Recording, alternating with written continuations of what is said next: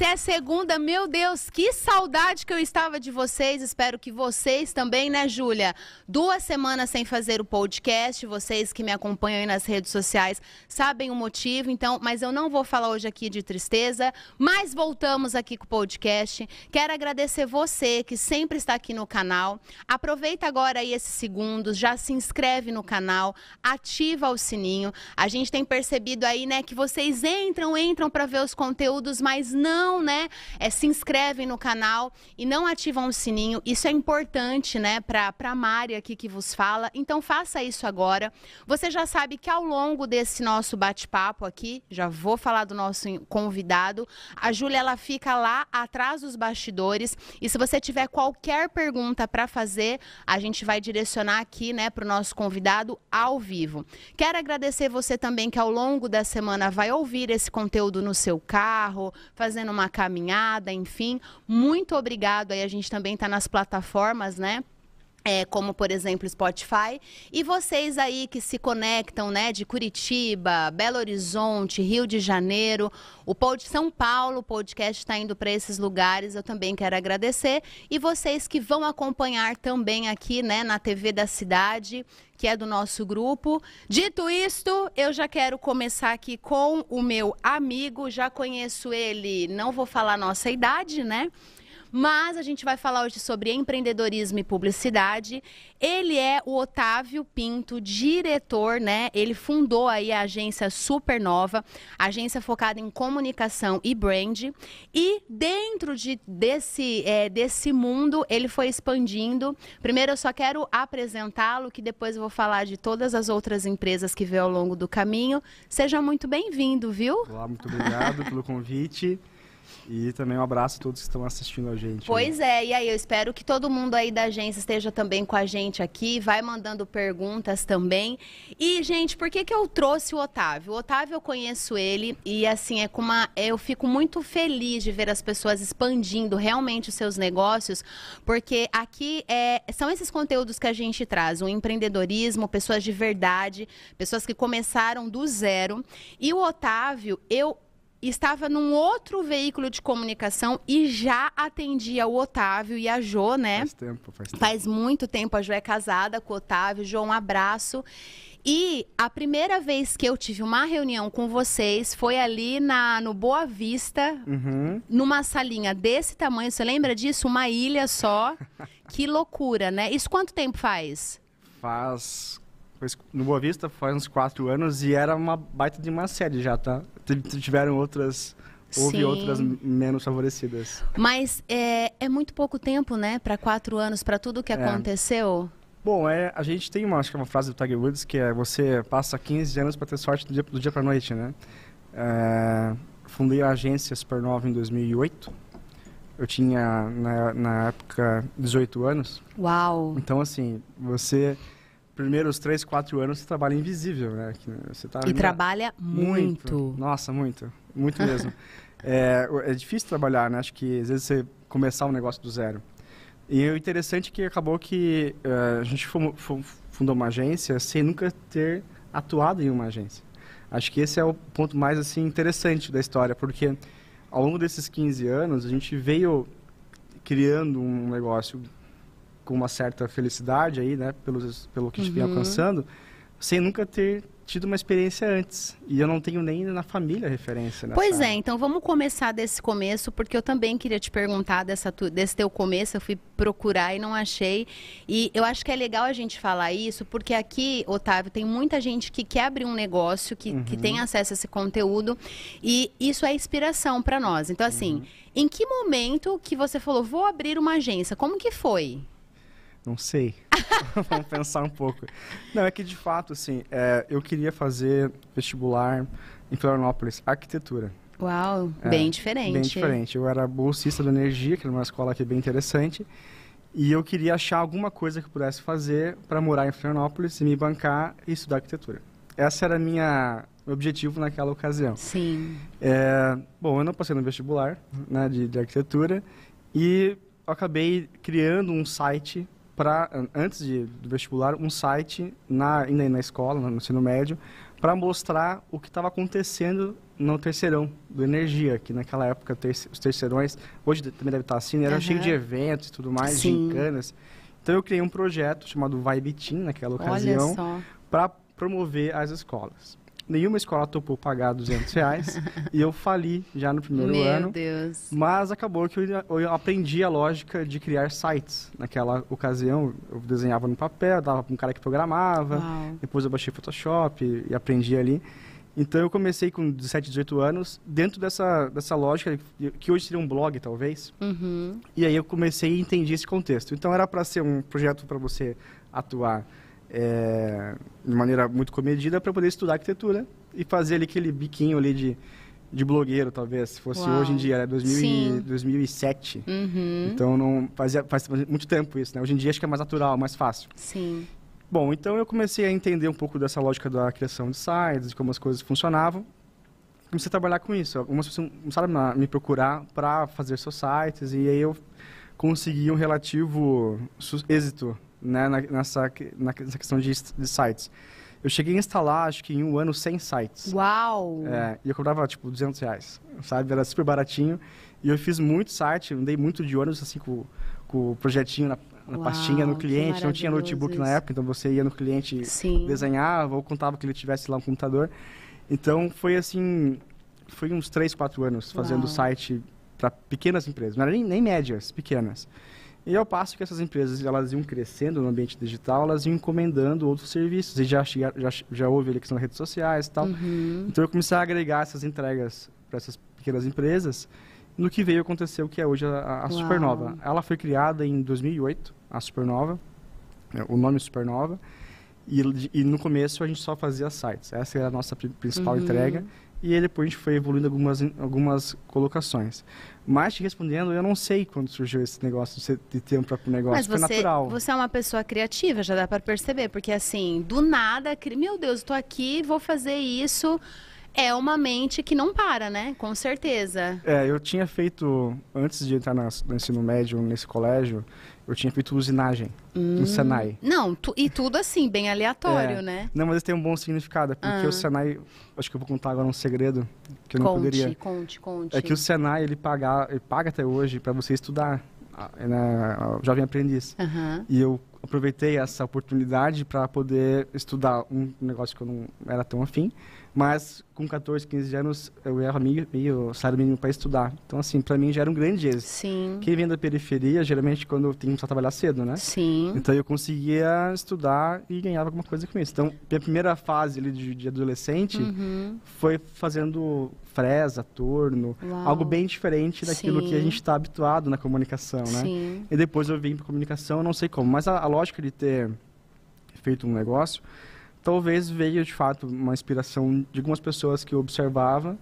e me identificava com elas. Mas eu sempre tive uma afeição muito muito grande por questões visuais, tanto que eu cheguei dentro desse curso de usinagem, a minha melhor disciplina era a disciplina de desenho técnico. Olha aí. Então eu me dava bem com desenho. Uhum. Depois eu fiz um segundo curso de desenho 3D, também com a linguagem da indústria mecânica e mais tarde para comunicação. Mas a, a, comunicação ela é interessante, e você talvez tenha observado isso, porque você tem a chance de contar histórias. Uhum. Né? Então, você, numa campanha, você conta uma história, você consegue Sim. criar uma narrativa pra, em volta daquela marca.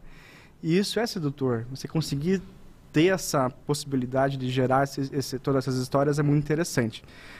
E eu tive um fato também interessante nesse contexto de empreender, que foi uma decisão bem importante e eu acho que foi acertada. Quando eu comecei a, a, trabalhar com isso, como eu citei, eu era adolescente, né, praticamente, aí com 18 anos. E quando eu fui fazer faculdade, eu tinha que tomar uma decisão sobre qual curso fazer. Para quem vinha atuando nessa, com, esses, com esses serviços, era habitual que eu optasse ou por design uhum. ou por publicidade. Sim. E eu optei por economia. Uau, é. também bem diferente. É. Mas a minha, a minha, minha aí vem um pouco da minha, da minha, talvez a minha esperteza naquela ocasião, porque eu imaginei que um dia desse certo o meu negócio, eu ia ter vários publicitários e vários designers na minha equipe.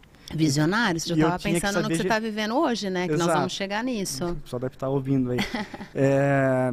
E aí eu precisava entender um pouco mais de negócio, porque eu não tinha essa, essa, educação. Então, ter feito economia me ajudou a entender um pouco mais conjuntura econômica, política, é, a questão lógica a básica de um negócio. Então, acho que aí foi alguns pontos de, de suporte que vem acontecendo hoje. Mas eu não vou saber te, te responder em que momento da minha vida uhum, veio essa voz sim. e falou: você tem que ter um negócio próprio. Eu não sei te explicar isso. Você sabe que eu ouvindo, né? É, ó, já tem coisa ali, já vou para a Júlia só um pouquinho. Mas você sabe que eu ouvindo, eu vou até mudar, não é nem a questão da agência. Desde pequeno, só por, por essas coisas que você falou, você já tinha já alguma coisa focada em ser empreendedor. Talvez né? sim, talvez sim. Porque, não... olha a sua ideia, estudar economia, porque aí lá na você já estava e, e, é real isso, porque assim, ó, quem é de Joinville e tiver oportunidade até de nós vamos falar do, de um dos negócios aqui, que por exemplo é o Carbo Cowork, onde inclusive todas essas operações acontecem, é, eu fui e eu falei, uau, eu saí de lá impressionada. Eu falei, Gonilda, e realmente é isso, assim, passa um filme na minha cabeça, e olha que a gente não se vê nunca, é, praticamente. Né? Então, assim, eu acho que para você chegar lá e ver tudo isso, né? Uhum. Como que é hoje? Eu quero, já vou passar para a Júlia, mas como que é hoje você ver de fato algo que você lá atrás já tinha. É, a, às vezes você tem uma, uma é muito, nossa, lógico que você se sente realizado, né? É, também um pouquinho endividado. Mas, assim, acho que tem a questão de que é, o, não dá para se acomodar. Uhum. Acho que essa é uma das maiores ciladas que pode acontecer na vida do empreendedor, de você achar que deu para você. Ah, não, acho que eu cheguei onde eu queria, é, vou agora tocar isso aqui e fazer um hobby, né? Eu não tenho hobby. Meu uhum. hobby é uhum pensar, idealizar, construir uhum. isso. Às vezes até tem que tomar cuidado para não parecer o chato da conversa, porque, na, da rodinha só fica uhum, nesse assunto, né? sim. né? É um desafio. Então hoje o meu um grande desafio nosso é manter de pé o que tem, o que já tem. Uhum. E nós contamos com vários talentos e vários profissionais incríveis. E você conseguir ainda ter o ritmo e querer o ímpeto de continuar crescendo. É, a gente tem uma meta audaciosa para 2030 e ela começa a partir do ano que vem já a ser construída. Então, acho que hoje o que a gente acaba, esse step que a gente acabou alcançando, quando a gente olha para um gráfico onde a gente quer chegar, ele é pequeno. Então, acho que isso é mais legal, você conseguir se puxar sempre, né? Uhum. E torço para que a gente consiga bater as metas, parar de pé. Mas a, essa motivação e tudo mais, é que hoje eu, hoje eu entendo que é, a minha postura não é mais para me realizar.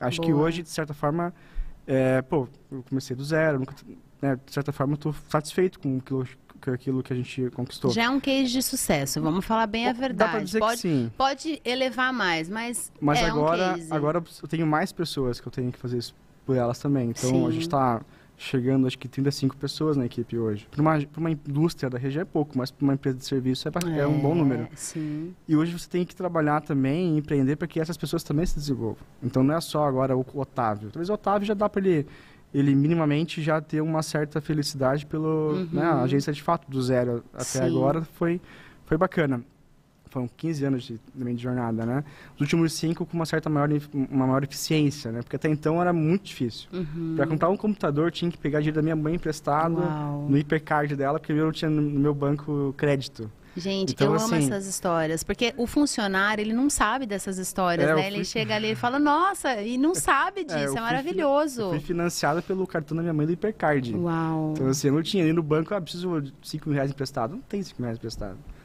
Não tem que fazer. Então, é, quando você vem dessa, dessa, dessa origem, e quando você chega hoje, pô, bacana, já tem um pouquinho mais de acesso, é, é muito legal. Quem está começando agora, acho que esse é o maior desafio, né? Porque quando você não tem é, recurso para investir, fica muito mais difícil. Uhum. Né? Eu tenho aquela lógica de que é, assim, duas formas de empreender, né? Por necessidade ou por oportunidade.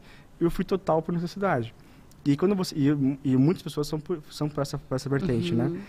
E quando você não tem crédito, é impossível você fazer o negócio acontecer. É. Porque você vai, ah, preciso comprar, montar um açaí.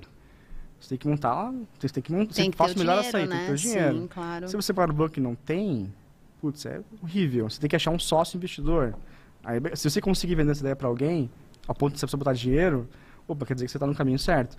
Mas ainda assim é muito difícil. É. Então eu acabei, ao longo dessa trajetória, começando. E quando eu tinha que fazer, por exemplo, ali, quando você visitou nas nossas salinhas né, de uhum. locação, Cara, o, o cara do dono da sala, ele me olhava assim, pô, mas esse cara tem 22 anos. né? Não vai conseguir me pagar, né? Então tinha que dar é, tinha que calção, fiador. Sim. Nossa, era um saco, assim. Qualquer É. coisinha, qualquer 500 reais é uma dificuldade. É. Mas, a, com certeza, é, em resumo, é satisfatório. Só que agora a gente tem que usar isso para poder gerar uma, uma plataforma de que mais pessoas consigam ter essa mesma sensação. Show. E aí, Júlia, o que, que é aí? Diga. É, Reinaldo Valdez. Qual o maior desafio para o mercado publicitário em uma cidade industrial? Uau! Reinaldo, Reinaldo Baita Valdez. Você sabe que eu estudei com ele, né? é mestre, Aham, Reinaldo Valdez, meu amigo da faculdade. Um abraço. grande rei. Muito tempo que eu não vejo ele. E aí? Bom, de fato, a nossa, a nossa, nosso estado e a nossa cidade tem essa configuração mais industrial. É, a parte positiva disso é que é, essas indústrias elas nunca só pensam na no nossa economia local, né? Eles estão sempre procurando ou exportar ou, ou avançar para outras regiões do Brasil. Então, acho que a gente tem que, no caso da indústria, é um para a comunicação ela tem algumas restrições. A comunicação institucional ela é um pouco mais a- a- as indústrias elas vão mais para o industrial, especialmente as nossas indústrias aqui são muito B2B, né? São em grandes empresas, né, para grandes empresas. Então você tem que ir para uma linha mais mais institucional.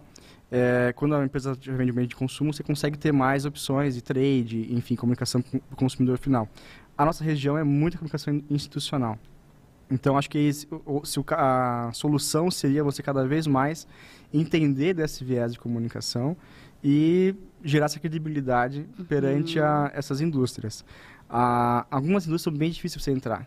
A gente já participou de processos que duravam meses, até anos, para você conseguir desenvolver a confiança nesse, parceiro para você trabalhar para eles. Mas uma vez que isso você alcança isso, eh, esse nível de confiança, é difícil eles mudarem. Acho que a parte boa é essa. Então, o desafio é você conseguir cri- criar autoridade para gerar essa confiança e, e- e ser essa, essa, essa- esse parceiro para eles.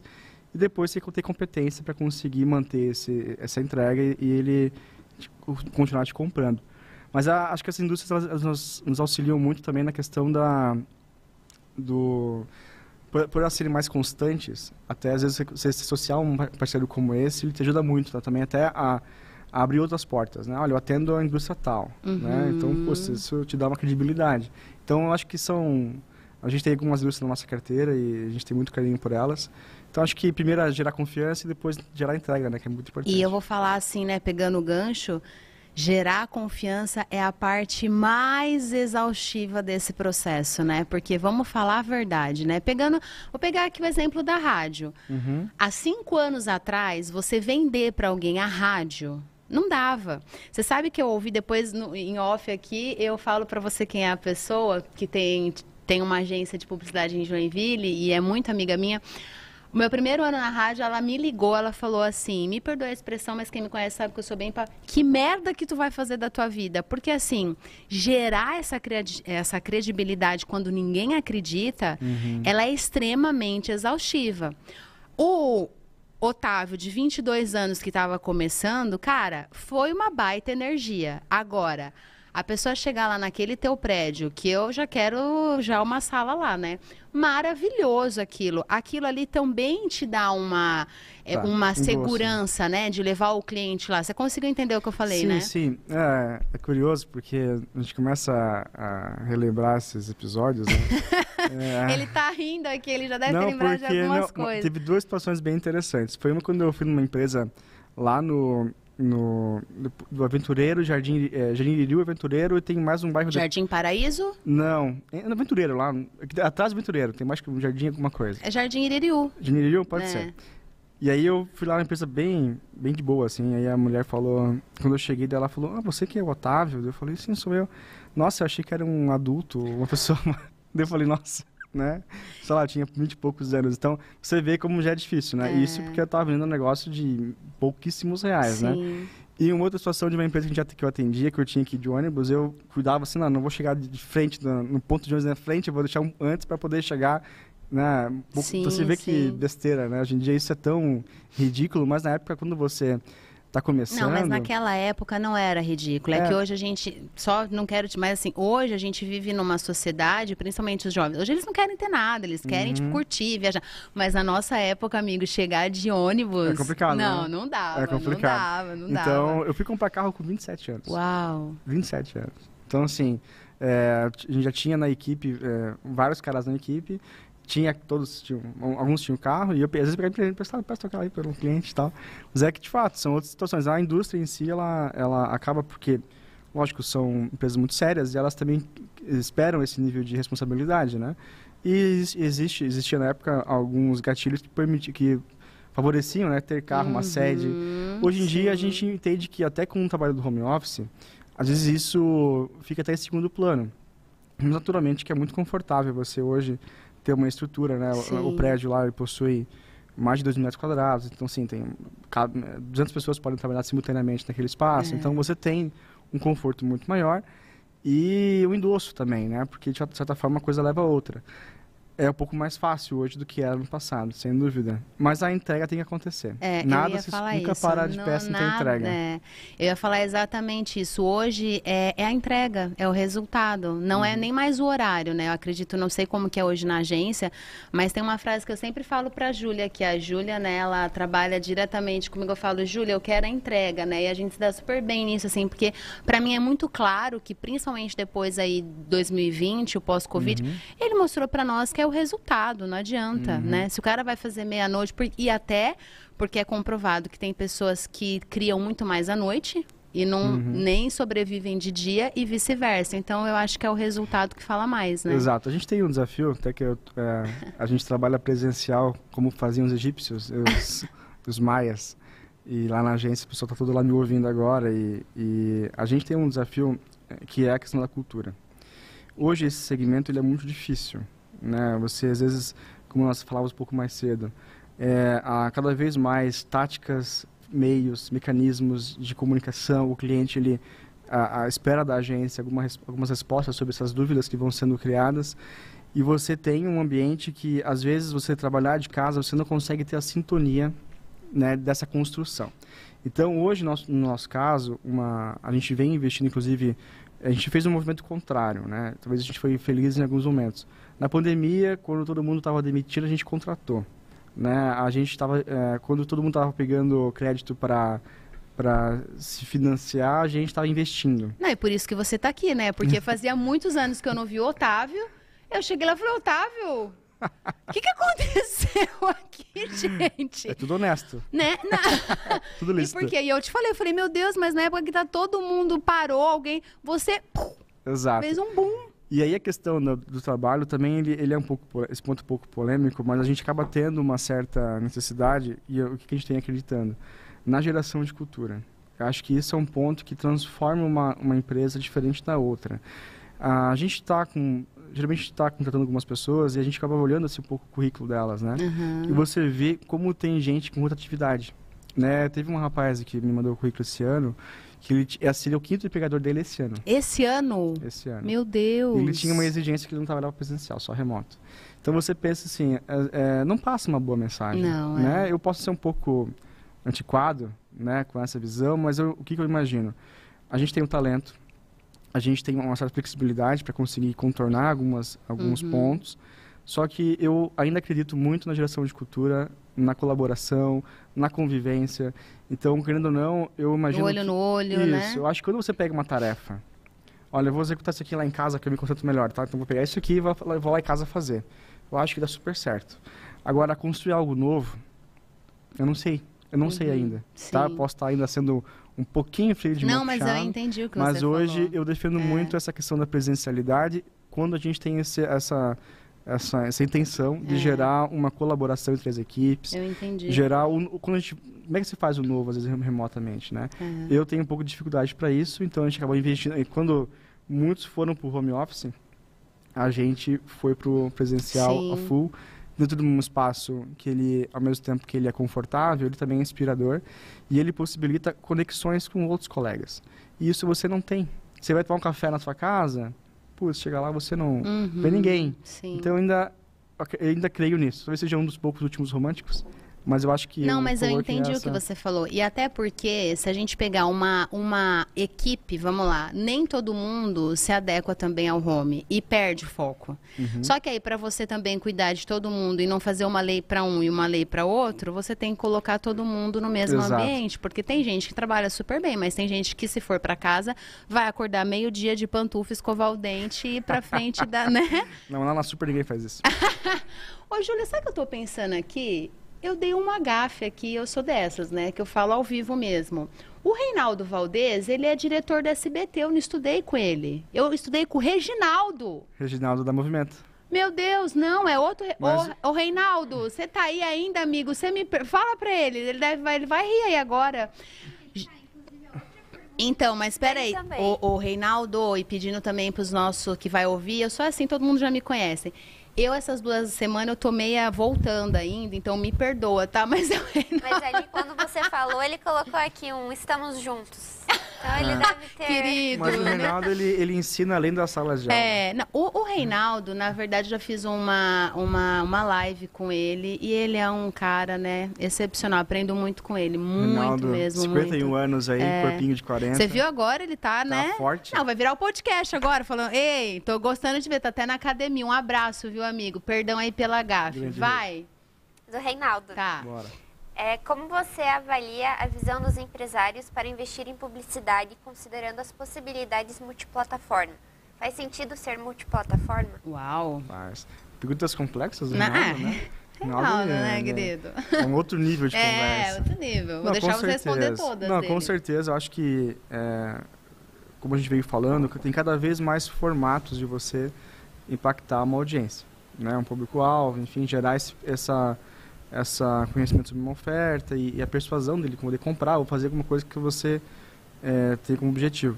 Então, quando você tem parceiros que é, possibilitam essa transver- a, a ir além de um formato, de um único Uhum. formato, você acaba é, otimizando a- o cliente, a- otimizando a mensagem.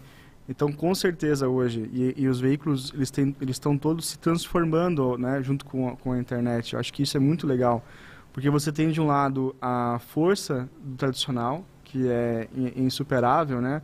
É, você vê aí vários programas da TV aberta, por exemplo, e até da própria rádio, que você vê assim que tem uma, uma, uma força de mensagem muito Uhum, grande, né? Sim. Você coloca hoje, amanhã o povo está falando. É. E ao mesmo tempo que esses veículos eles têm criado inovações dentro do seu rol de, de conteúdo. E aí vem aquela coisa, né? O, o veículo, né? E é o caso de vocês, deles também, é, ele vem cada vez mais sendo essa fonte de conteúdo. E a forma como isso é distribuído vai, vai variar conforme a situação. Sim. Então tem a TV, tem a internet. E conforme o público quer também, né? Exatamente. Que hoje ele E o tá. público demanda a forma que ele Exatamente. então eu acho que com certeza a, a questão do conteúdo, da, de ser um veículo multiplataforma, de você possibilitar métodos às vezes não convencionais para conseguir alcançar o objetivo, tudo isso faz parte e os melhores parceiros que a gente tem hoje na agência são essas empresas que estão promovendo essa, essas Uhum, inovações. Sim. Como vocês, como eles, na SBT É. e todos os outros. E, e eu até quero pegar o gancho disso que o Otávio falou, que tem, mais, tem água aí ainda para ti?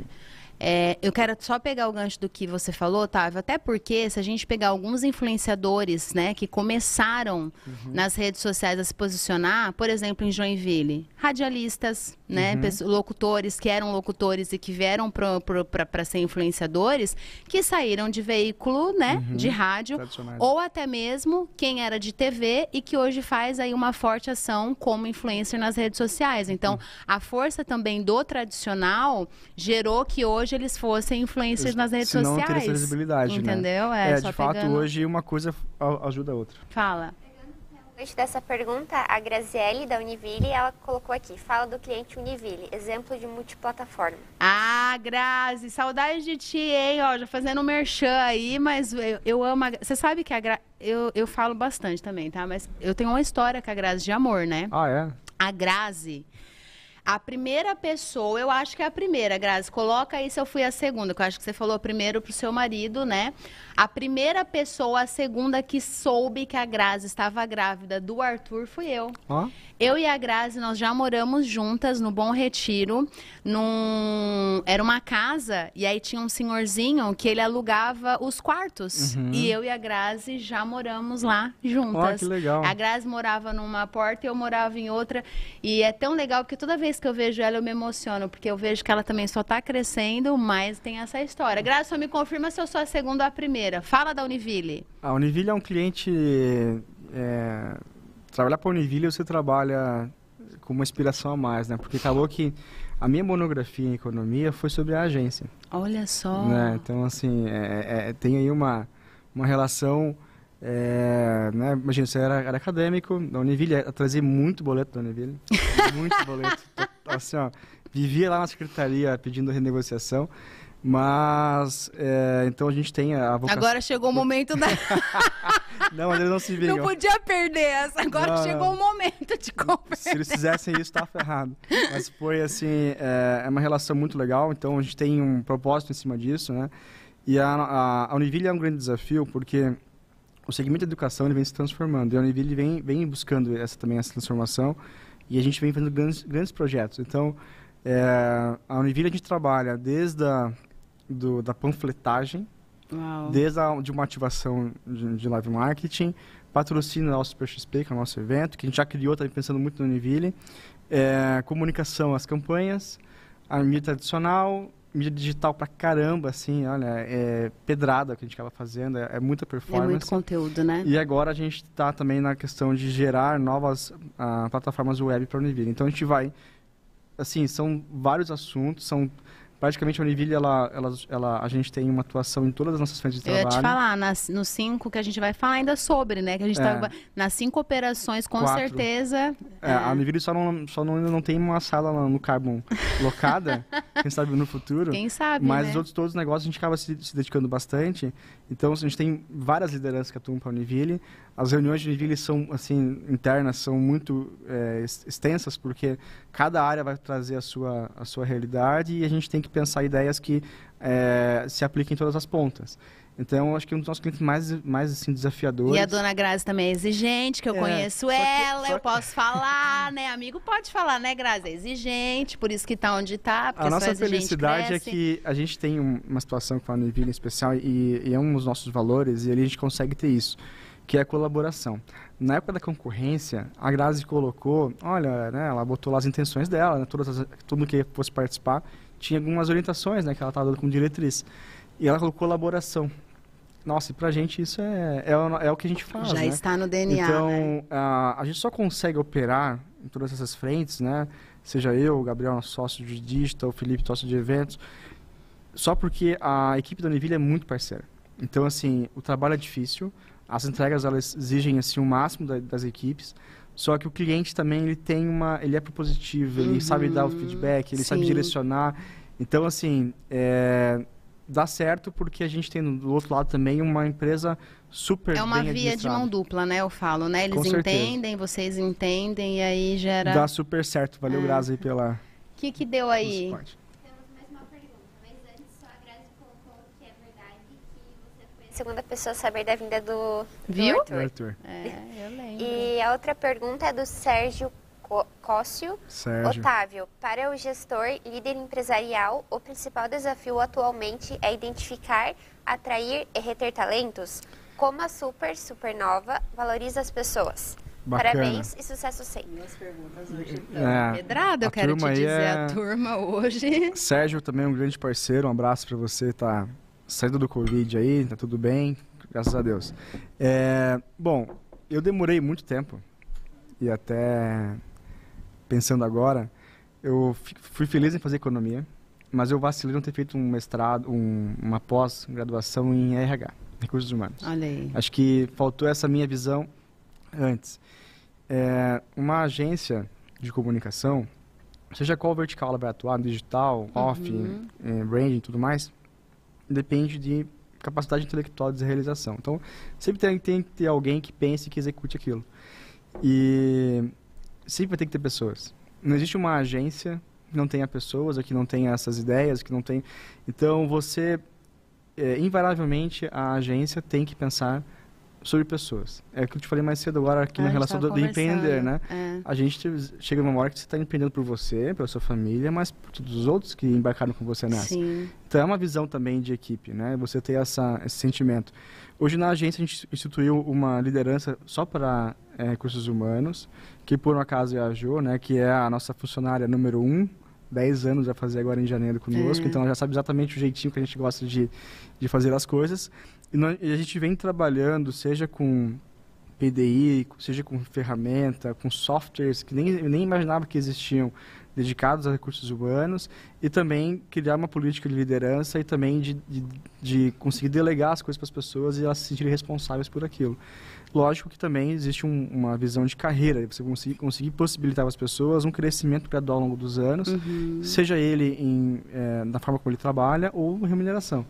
Estamos trabalhando muito. Ano que vem, concluindo, a gente tem um desafio grande que é conseguir colocar no orçamento o nosso plano de participação de resultados, né? que é algo um pouco diferente para as agências. Você vê, vê na indústria, né?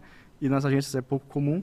E a gente está agora estruturando o nosso orçamento e colocando dentro essa política para a gente conseguir premiar as pessoas, né? se a gente conseguir bater as metas que nós temos eh, colocadas.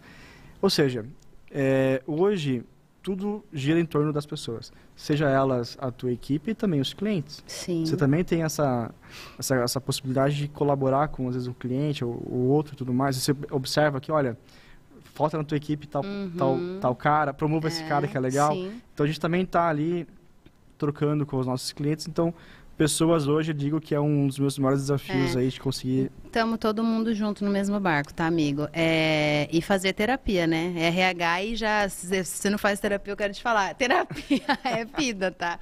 Porque a gente também precisa.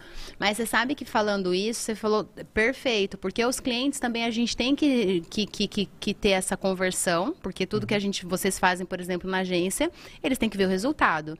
E também reter esse cliente, né? Claro. Porque hoje também a gente tem aí é, todas, todos os segmentos têm concorrentes, né? Então você manter também esse cliente tem que sempre estar. desafio. é, saber lidar com assim, o, o- afinal de contas tudo é sobre pessoas tem as pessoas que estão na sua equipe e tem as pessoas que estão na- nas outras equipes que você acaba lidando sim. então assim vai ter dias que o cliente vai estar pouco chateado que ele vai estar sob pressão então às vezes o feedback vai vir um pouco truncado vai vir é, vai existir essas correlações e você também tem que ter essa diplomacia de cara vamos vamos resolver esse problema aqui do cara que é importante vamos Sim. ter vamos vamos a gente vacilou aqui vamos pedir desculpa então a gente não pode achar também que não estamos vivendo com convivendo com pessoas né? Do outro lado seja também nos parceiros de É. Uhum, comunicação. perfeito. então acho que saber lidar com pessoas é uma grande virtude. É. estou também aprendendo né? Não, não tinha é, acho que demorei alguns alguns anos para conseguir perceber isso.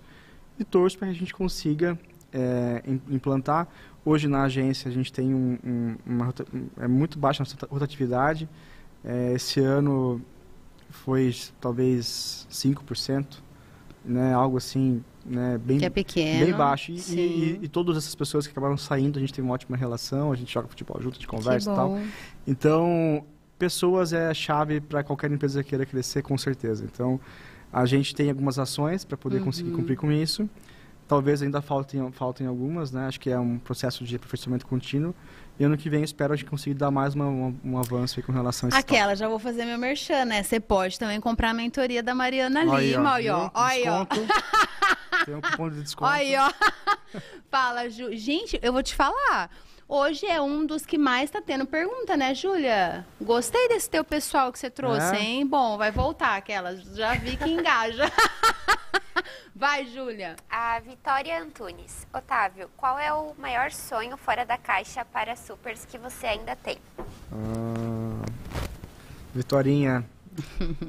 Vicky, Vicky, eu não posso falar, Vicky. É ah, muito... só um, gente. Um spoilerzinho, assim, dá o menorzinho, não precisa dar Não, o... acho que a gente tem um desafio para 2030, acho que dá para falar, que a gente quer ser a maior referência em comunicação e marketing do Estado. Uau! Quer Isso mais é- água? Quero um pouquinho mais de água. Então, assim, em linhas gerais é essa. Acho que a gente tem que trabalhar com um propósito que seja desafiador. Isso né? aí, com Hoje, no certeza. nosso estado, a gente tem uma série de agências muito interessantes, criativas, competentes, que ao longo dos anos se posicionaram né, é, nesse segmento. É, a gente tem aqui é, é alguns amigos aqui de Joinville, uhum. outros da região e outros do estado. É, humildemente, a gente imagina que para a gente conseguir manter o ímpeto e a, e, a, e a, coragem de empreender e esse fogo aceso, né? A gente estabeleceu como meta em 2030 a gente ser uma referência Top. nesse modelo no estado. Então, uma meta acho que mais fora da caixa, você quebrar e, e tradicionalmente é, existem algumas agências da capital, enfim, que já se posicionam dessa forma, né? uhum. né? E sempre, você vai, é, é, até curioso, porque aqui em Joinville, quando a gente se encontra, a gente é muito amigo, assim, nas agências, né? Tem muitos, muitos amigos de verdade mesmo.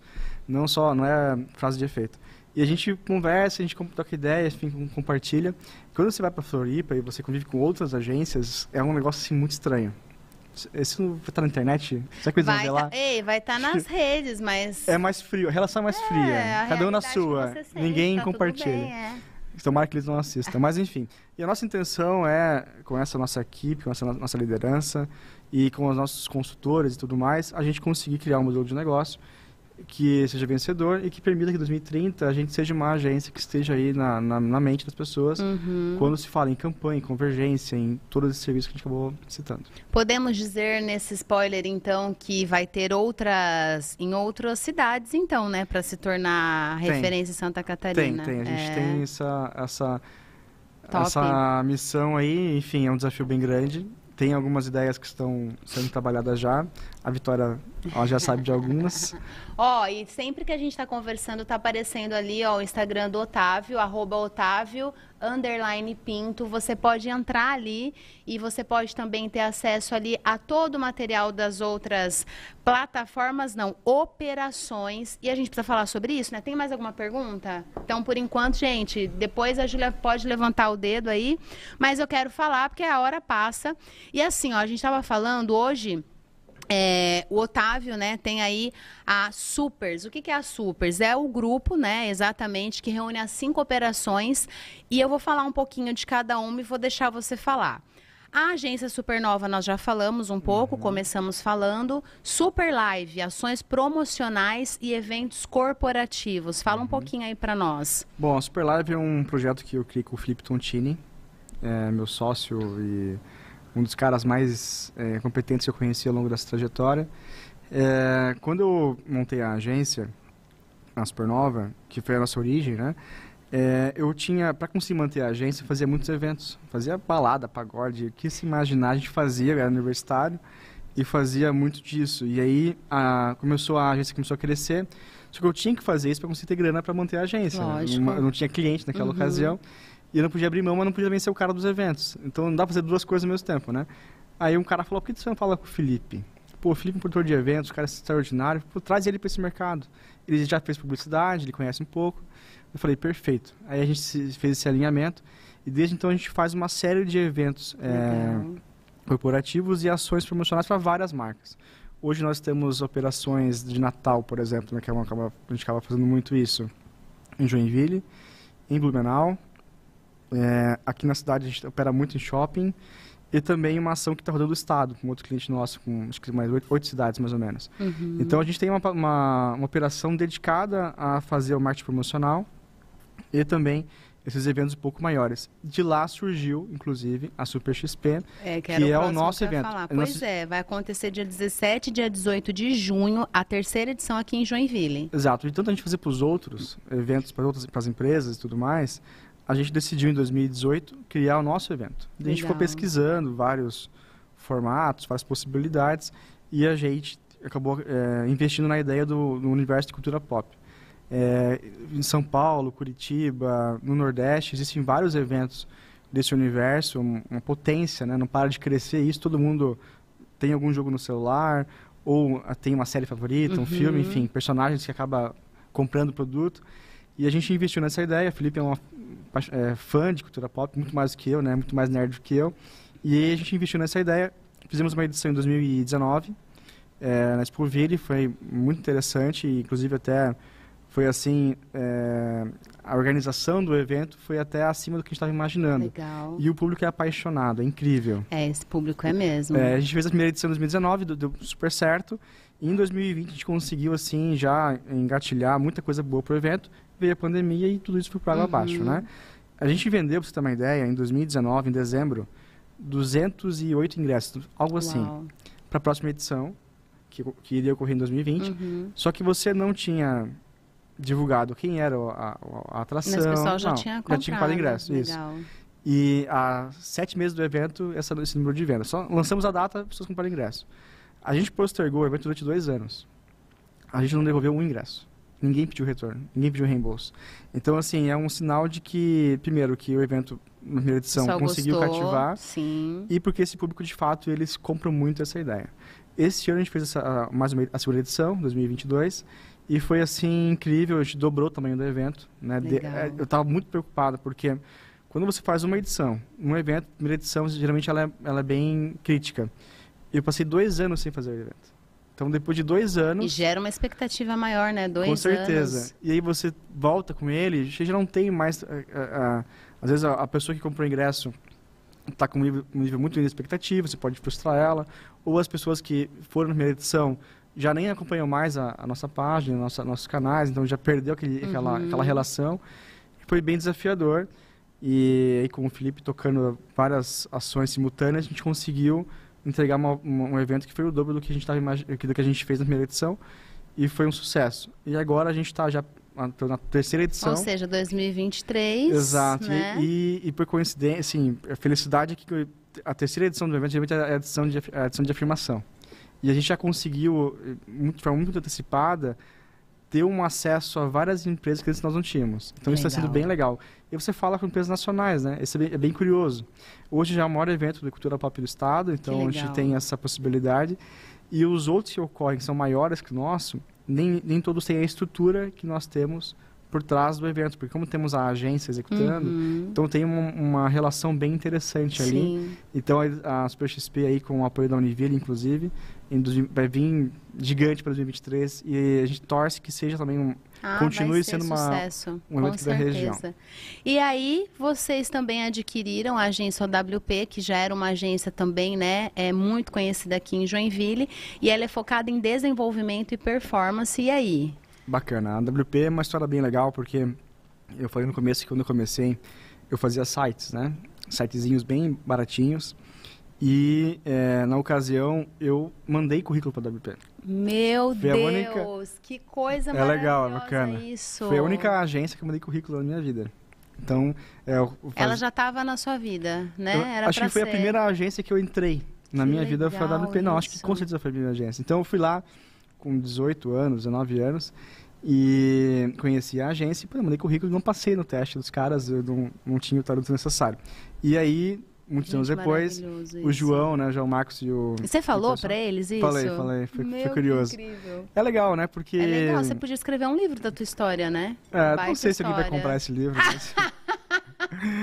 Ó... oh. Minha mãe compraria com certeza. Eu ia falar, certeza, mãe e esposa, é. garantido. E os funcionários que a gente obriga. A gente obrigaria, é verdade. Discutiria, discutiria, discutiria na folha. Legal essa ideia. Boa. Já tem algumas, versões.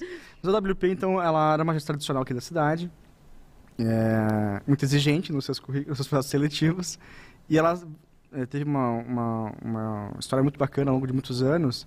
E nos últimos cinco anos eles focaram muito no digital. Eles foram, assim, uma, uma linha de programação mais avançada, é, a lógica de BI, dados, assim, eles trouxeram, de fato, uma novidade para o Estado. É, também muito com muitos clientes em São Paulo, então eles conseguiram trazer essa, essa ideia para cá. E foi muito legal. E a gente, inclusive, olhando de fora, a gente, quando estava atuando enquanto supernova, a gente olhava, olha, interessante, hein? Esses caras aqui estão indo bem. Esse discurso está tá, tá, positivo. E aí o João Marcos me ligou, ó, Otávio, a gente está com outra ideia aqui, enfim, vamos conversar? Ele já sabia que a gente estava montando uhum. esse grupo. E foi muito natural, assim, foi bem, foi bem tranquila a negociação, foi... É, acho que fez sentido para a WP, estar conosco nesse movimento. E para a gente fez sentido ter essa, essa, esse novo braço da agência uhum. com uma pegada um pouco mais avançada do que nós uhum. já vimos uhum. fazendo. E aí entrou o Gabriel, né, que é um talento incrível, liderando o processo. Né, o Gabriel tornou-se sócio da agência. Legal. Ele já tinha vendido para a gente a Trend, que era uma agência digital. Que é o que eu conheci lá, Exato. que na verdade eu já conhecia, mas Exato. eu não lembrava e que já tivemos reunião, inclusive, aqui na. Exato. Na o Gabriel rádio. era um ele é um fenômeno Né? Assim É. como tenho uma felicidade de ter o Gabriel e o Felipe. Assim, Não, ele é muito novo, né? Quantos anos ele tem? 26, É, eu acho. muito Muito, novo, novo. é. O Felipe já é um pouco mais velhinho, É. mas o Gabriel é novinho. E aí ele, ele era uma potência, um talento que eu, que eu assim, boto toda minha, minha mão no fogo ele, literalmente. E a gente colocou a operação para ele tocar e hoje, nossa, assim, a gente tem uma felicidade de, de atuar num nível de entrega digital assim muito acima Que do que nós mesmos fazíamos, sendo bem Sim. sincero. A gente aprendeu muito, foi um ano de trabalho aí, foi um- investimento que valeu super a pena, porque de fato a evolução e a entrega para o cliente ela tá sem igual. Uhum. Então eu, eu boto muita fé na, na WP e hoje a gente tem a felicidade de estar em São Paulo, por exemplo, com, através desse negócio, concorrendo com empresas de São Paulo, concorrência pesada. E os caras, não, a gente gosta de vocês, vocês, são, vocês trabalham certinho, não sei o que. Então é, é legal, de ter Legal, essa, é. essa, esse reconhecimento lá fora. Lá a gente é pô, do interior, né? Eles não sabem o que é Joinville. Né? Eles, eles falam assim, ó, são de Santa Catarina. Eles sabem, então é curioso isso. Mas a, a- é, é uma operação que agregou muito a nossa, Legal. nossa força criativa, enfim, acho que é, um, é perfeito esse casamento. Que bom. E aí, né, veio o Carbon Cowork. Falei certo? Carbon. Carbon Cowork. Que foi o que? O, a última aquisição, por enquanto. que são aí, né, as salas privativas e escritório virtual, que é onde vocês ficam ali, né? Exato. a- as 35 pessoas, mais você e a Jo, então 37 no total? É, eu- mais ou eu tô- menos é que, assim, é que agora a gente tem a, a TRP do Carbon, a gente tem... Ah, vamos por 40 já. já não, não bota cima. tanto, senão vai dar problema. não, mas assim, o que aconteceu? A gente tinha uma sede na rua Horácio Guimarães, é, muito confortável, muito legal. Só que nós não tínhamos mais. A gente tinha 22 posições lá naquela, naquela, naquela sede. E... Ou seja, já tava revezando, né? Tipo São Paulo ali. Exato. Alguns dias vem uns. Então a gente não sabia como fazer, né? E a locação é, é um. É muito difícil você, às vezes, decidir, né? Porque a gente tem essa, esse plano de crescer. Então você tem que criar uma sala, ir para um espaço, um aluguel de cinco anos, geralmente, e você não sabe exatamente quanto que você vai crescer naquele espaço. É, ou você pode ir para o trabalho remoto, e aí Uhum. tudo aquilo ali foi para abaixo. Então, existia uma grande dúvida sobre como a gente ia operar na, no- na nossa próxima sede. Ao passo que a gente conhece né, o, o antigo sócio do Carbon, né, o o Anderson e o, e o João, e são pessoas maravilhosas, são amigos, né? E aí, a gente, conversando, a gente, cara, a gente precisa resolver isso, a gente não sabe para onde, vai- pra onde a gente vai, e talvez o Carbon seja a melhor solução, porque é flexível, é legal, é bonito o lugar. Daí o Anderson falou, olha, cara, acho que você não devia alugar não, você devia comprar né, o Carbon, porque acho que faz para você muito sentido, né? Ele criou o Carbon, né, eles criaram o Carbon vencendo na A2C, quando era uma agência aqui, Uhum. é, aqui do Joinville, que tinha uma proposta é, interessante. Eles desenharam aquele espaço pensando nessa agência. E agora faz mais para você tocar isso, porque a gente vendeu a agência, então pra gente aquilo ali não, não é mais o que nos move, né? Uhum. E para você vai ser de fato a- o núcleo onde você vai conseguir tocar a operação. E eu falei, cara, perfeito. Aí a gente teve toda uma, uma tratativa e estamos lá há quatro, cinco meses. E eu acho que é incrível como eu já visitava o Carbon durante alguns anos e sempre bacana, bonito tal, mas nunca tinha nenhum, nenhum tipo de relação com o espaço. Era um espaço que eu ia lá, ia nos eventos, ia, ia em algumas reuniões e achava bonito, impactante.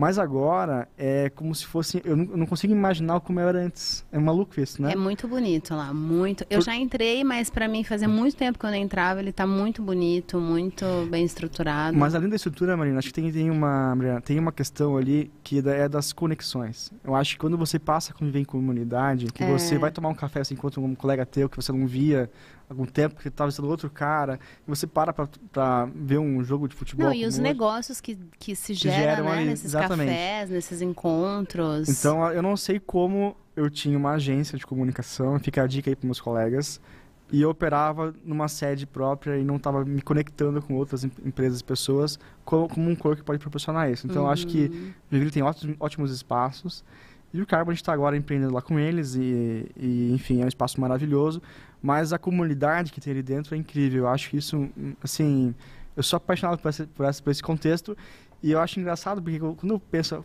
como que seria se eu não tivesse isso, né? Ou se eventualmente né, ter que mudar. Eu não consigo imaginar um outro espaço que não seja um espaço colaborativo. Não consigo imaginar de, de verdade mesmo. É, então eu gosto muito dessa proposta E estamos muito felizes lá. A gente super te entende, porque o Fagner também é num cowork. Quanto tempo já que você está lá? E ele fala a mesma coisa, assim, os negócios que na, é natural, você vai pegar, é bem isso que você falou, você vai pegar um café, a pessoa já vem e já... Comenta, É o, muito orgânico, né? É, é muito orgânico. Agora, a gente já está chegando no final, mas eu preciso te perguntar duas coisas, uhum. que é uhum. uma curiosidade minha, né? Chega de comprar empresa? Olha, eu acho que não. Já não, quero te que dizer. Que... que... as oportunidades vão gerando as oportunidades. Tem coisa que com certeza você nunca imaginou que viria para você, mas a oportunidade sempre gera. Eu sempre falo isso. É, você concorda? É, a gente tem atuado muito, né, em algumas situações, mas até o termo comprar ele é um pouco não é bem isso. Então fala, A gente traz explica. junto, junto, pronto. A gente constrói em colab é, colaborativa. Agrega. Agrega, boa. Boa. É, porque assim, hoje se tem uma agência, um negócio de comunicação, é um pouco desafiador. Porque, por exemplo, historicamente na Joinville, você tem ali várias agências que operaram ao longo dos anos e que você vê que chegava uma hora que ela dava uma paradinha. E que não ia mais. É, e é. tudo bem, né? São modelos de negócio. Só que hoje, como você tem que ter uma, uma, uma linha de governança é, um pouco mais evoluída, as pessoas querem uma projeção de carreira, é, há uma complexidade na, no nível técnico, há uma necessidade de você melhorar processo. Então, assim, um, a, gerenciar um negócio de comunicação ficou mais difícil. E você fazer isso sozinho é um desafio ainda maior. Então, é natural que haja um movimento de, de, de as coisas se, se somarem. Uhum. Eu sou um cara que eu realmente creio que um mais um é mais do que dois. Então, é, nós estamos iniciando um movimento, a gente vem investindo muito mesmo, inclusive o Caio é uma, é uma mostra disso, e em sistema, em governança, em processos, para conseguir ter uma plataforma onde outros empreendedores possam se identificar com o movimento sim. e embarcar junto conosco. Então, eu não falaria comprar algumas empresas, mas a gente vai sim buscar e está buscando no mercado trazer novos parceiros uhum. para esse movimento, porque no final de contas todo mundo vai ganhar. Sim. O cliente vai ganhar porque vai ter uma entrega mais uma, uma entrega maior, mais uhum. integrada e, e, até supostamente mais completa. Ah, o funcionário, o colaborador, ele vai ganha também porque tem uma, uma nova projeção de carreira, novas possibilidades para ele. E para o empreendedor, é, eu imagino que a, a, conta, a matemática financeira, ela é favorável. Uhum. É, você tem hoje, e sempre teve no mercado, grandes publicitários, grandes criativos, grandes marqueteiros, assim por diante, grandes profissionais que na função, é, na, na direta do trabalho, são extraordinários. Mas não necessariamente que são grandes empreendedores. Boa. Então você até vê uma certa, um nível de mortalidade de agências muito, muito alto. Então eu acredito que quando você tem uma plataforma onde você consegue trazer o seu talento, uhum. a sua uhum. equipe, a sua, a sua o seu propósito, quando você acopla e você tem uma, uma ali como back-office a governança, a parte financeira, o fluxo de caixa, uhum. a, a, estrutura física, o processo, a consultoria, você vai ganhar mais do que estar sozinho batendo cabeça. Sim. Então, acho que eu, eu creio muito nessa possibilidade de associação é. das pessoas né, de novos negócios Sim. relacionados à comunicação e marketing, conhecendo o nosso modelo e trazendo, vindo junto conosco para poder Sim. gerar algo muito maior. E como eu falei, nossa meta em 2030 é, é um pouco audaciosa, uhum. mas eu conto com outros colegas para conseguir construir isso, não Sim. apenas sozinho. Sim, e eu não tenho dúvida que vai vir, né? Não vamos usar a palavra comprar, mas agregar ainda mais, Boa. porque é, um corpo saudável, naturalmente, você estando trabalhando ali, propaga. É o que hum. eu falo. Às vezes tem gente que fala assim, para mim eu te conheço, eu não conheço, mas ela sabe. Porque você tá ali tão focado, entendeu, Otávio, em fazer essa sua meta de 2030, que naturalmente também se propaga isso e vem outras oportunidades. Nossa, nunca pensei, mas né, é, pode ser que... que... isso seja legal aqui para o meu negócio, né? Então. Mas vai acontecer. A gente tem. Vai, a gente está atuando aí, enfim, tem ótimos parceiros Sim. que gostaram dessa proposta. É, assim como aqueles que já fizeram negócio uhum. conosco e estão felizes. A gente tem a, a, tranquilidade de se, a gente fez vários movimentos ao longo dos anos, pelo menos quatro. E a gente pode passar o telefone de cada um desses uhum. e, e, essa tranquilidade, sabe? Tudo que a gente fez, a gente cumpriu. Então, é, esse histórico colabora com a nossa tese. É. E eu tenho certeza que vai surgir em Joinville esse, esse movimento e a gente vai ter aí uma... É, e pensar grande. Então, pensar grande e pensar pequeno é a mesma coisa, né? Dá o mesmo esforço, Então, a, né? a resposta para você é. Com certeza. E aí a, a minha pergunta é: como que faz trabalhar com a esposa e ir para casa? Dá uma dica aí, porque você sabe que em Caramba, Joinville tem muita que empresa que. difícil. Não, eu realmente quero entender, porque assim, há, pelo menos há uns 10 anos que eu conheço vocês, vocês já trabalham juntos. Certo. Consegue desligar? Consegue não conversar, por exemplo? Eu quero a real, hein? Ó, Jô, se for Nossa, mentir. cara. Consegue desligar em casa? É, é minha dúvida agora. Como que é pra vocês? Cara, que dif- pergunta dificílima. É a mais de todas. Falta um minuto pro negócio Não, ali. mas. Caramba. Eu falei, gente, Júlia, ele se vem o dia inteiro e vai pra casa. no- Como que desliga? Ou como que. Sei lá, vai, me dá uma dica. Não, de fato. Você sabe que isso aí é o que mais vem, tá? Às vezes quando eu abro caixinha. É. Porque é empresa familiar. E aí, como faz? Não, de fato, assim, a- Qual é o combinado? existe um, um desafio grande. E é curioso, porque já houve algumas situações na agência que entravam funcionários novos e eles só percebiam que a gente era casado quando alguém é, via no, no Instagram. Presencialmente eles não percebiam. Então, assim, geralmente quando, quando entra alguém novo, leva um certo tempo, a pessoa começa a compartilhar algumas coisas e gera essa conexão na rede social, né? Até então, alguns não, não percebiam que existia essa, essa, esse matrimônio, né? Meio da Jo. Então, era, foi, teve umas histórias bem curiosas engraçadas. As pessoas assim, é, mas eles são, são casados? Então, assim, vocês não percebiam de, de imediato. É, ah, no trabalho, a gente, de certa forma, se posiciona, acho que é, tem uma conduta profissional que a gente foi desde Vocês o começo. No começo era mais difícil, né? Porque, é, imagina, na agência, eu era, eu fundei a agência e a Ju foi minha primeira funcionária.